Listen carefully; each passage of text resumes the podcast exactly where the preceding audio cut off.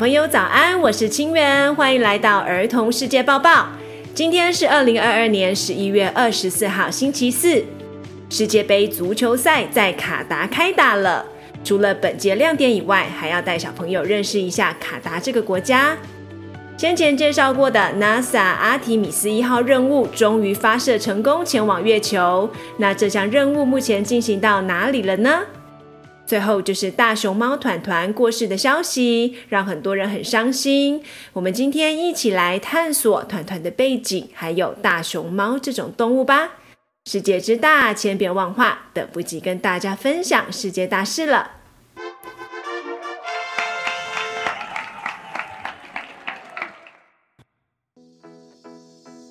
卡达足球世界杯开打，小朋友，你们有在踢足球吗？第二十二届国际足总世界杯于十一月二十日开幕了。世界杯足球赛每四年举办一次，今年的主办国是西亚国家卡达 （Qatar）。这个国家说的是阿拉伯语，信奉的宗教是伊斯兰教。这是世界杯足球赛第一次到阿拉伯国家举办。卡达盛产石油和天然气，是一个非常富裕的国家。他们那边的气候是热带沙漠性气候，所以夏天非常非常的热，时常会有高达四十五十度 C 的高温。世界杯足球赛一般是在夏天举办，但今年办在卡达，大家怕运动员热到中暑，也担心比赛用太多空调会不环保，所以特别将比赛改成十一月，也就是当地的冬天举办。本届世足赛的吉祥物叫做 Laib，在阿拉伯文中代表技术高超的球员。它的外形是一个白色的传统阿拉伯头巾，是个拟人化的小男孩。他都用飞的，而且非常会踢足球，参加过历史上的每一场世界杯。他说有很多神奇的进球，都是因为他默默的帮忙补了一脚啦。据说他是来自一个平行世界，那里住着各式各样的吉祥物。今年世界杯的比赛用球还是由艾迪达提供。他们说今年呢还用了一些新技术，让比赛用球飞得更快更稳，号称是史上飞行速度最快的比赛球。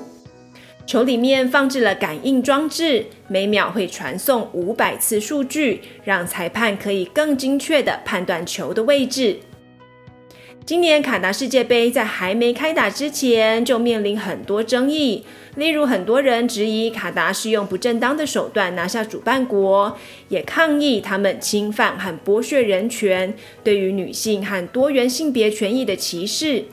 还有，他们为了盖世界杯体育馆场而引进大量移工，却给予很艰苦的工作环境和很微薄的薪水。也有很多民众表示，因为这些原因，所以他们今年不太想要看世界杯了。可是，还是有很多人很期待哦，因为本届世足赛可能会是非常受欢迎的葡萄牙球星 C 罗，还有巴西球星内马尔所参加的最后一届世界杯足球赛。本届世界杯比赛日期从十一月二十日到十二月十八日，你们会看吗？支持哪支球队呢？告诉我们吧。阿提米斯一号飞越月球，我们在今年九月一号的时候有报道过 NASA 最新的月球任务阿提米斯一号。这项由史上最强火箭太空发射系统推送猎户座太空船 Orion Spacecraft 飞往月球的任务，在历经好几个月的波折之后，终于顺利在本月十六日发射成功。在飞往月球的路上，燃烧修正路径四次，才终于在二十一日飞越月球，离月球表面约一百三十公里处航行。一旦找到正确的高度，就会再一次点火，把猎户座太空舱送进月球远距逆行轨道 （Distant Retrograde Orbit）。听起来很难懂，我们现在把它拆开来看。远距代表这次的飞行轨道会离月球表面很遥远。Retrograde 中文翻译成逆行，其实就是 opposite 相反的意思。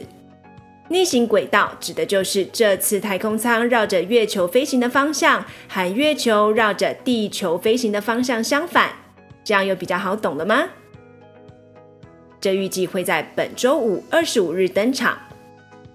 太空舱送进轨道之后，会在轨道上停留大约一周，以测试太空舱的性能，例如导航、通信、电力、和热控制等等。接着就要返回地球喽。你们还记得这次阿提米斯一号任务是没有载真人的吗？如果这次任务顺利，NASA 预计在二零二四年执行阿提米斯二号任务。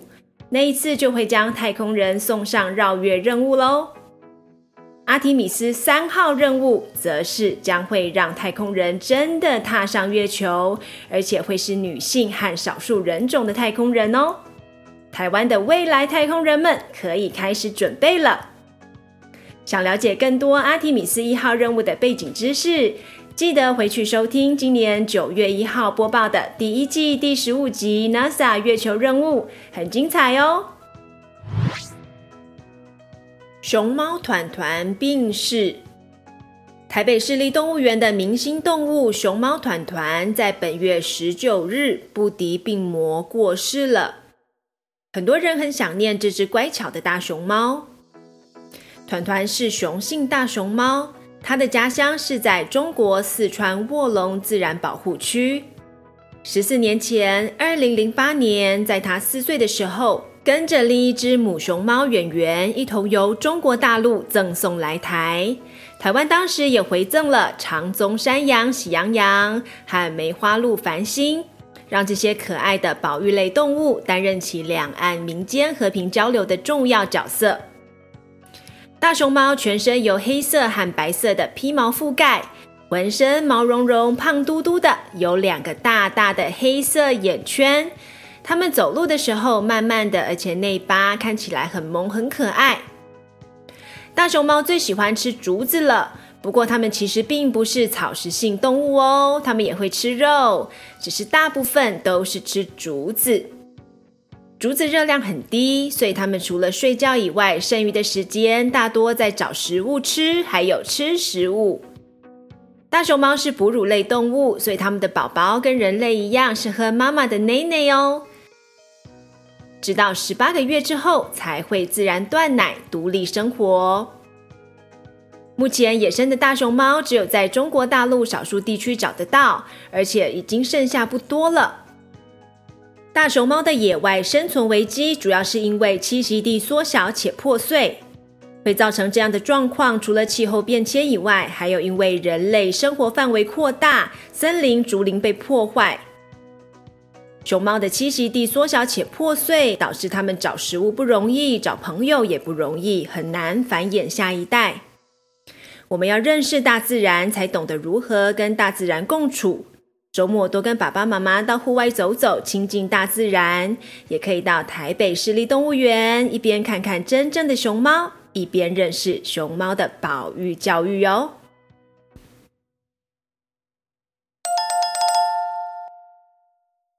It's quiz time！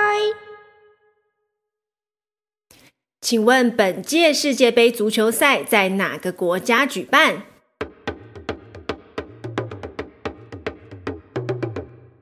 卡达，请问负责执行阿提米斯一号任务的太空船叫什么名字？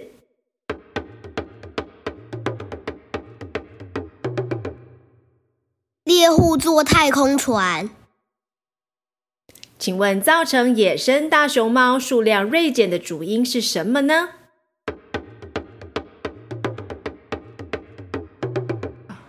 因为它的栖息地又小又碎。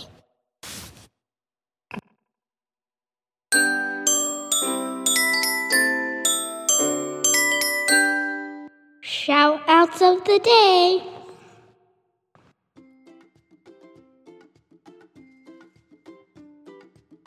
我是 Grace，祝福在加州的 Tiffany，感恩节快乐。My name is Justin. I am older. I'll buy my not a big house. 谢谢 Grace and Justin。以上是儿童世界报报第二季第五集，感谢你们的聆听，希望你们喜欢。与本集节目相关的补充资讯都可以在我们的脸书粉丝团找到。别忘了，从现在起至十一月底止，只要留言感恩或是祝福，就有机会获得《停电了别害怕》绘本。还有一个特别要献给学校的活动，只要你们班上有在收听儿童世界报报，就有机会获得由我们赞助的台湾视觉希望协会进校卫教或生命教育的机会哦。活动详情请见资讯栏，机会难得，敬请把握。Until next time，下次再见，拜拜。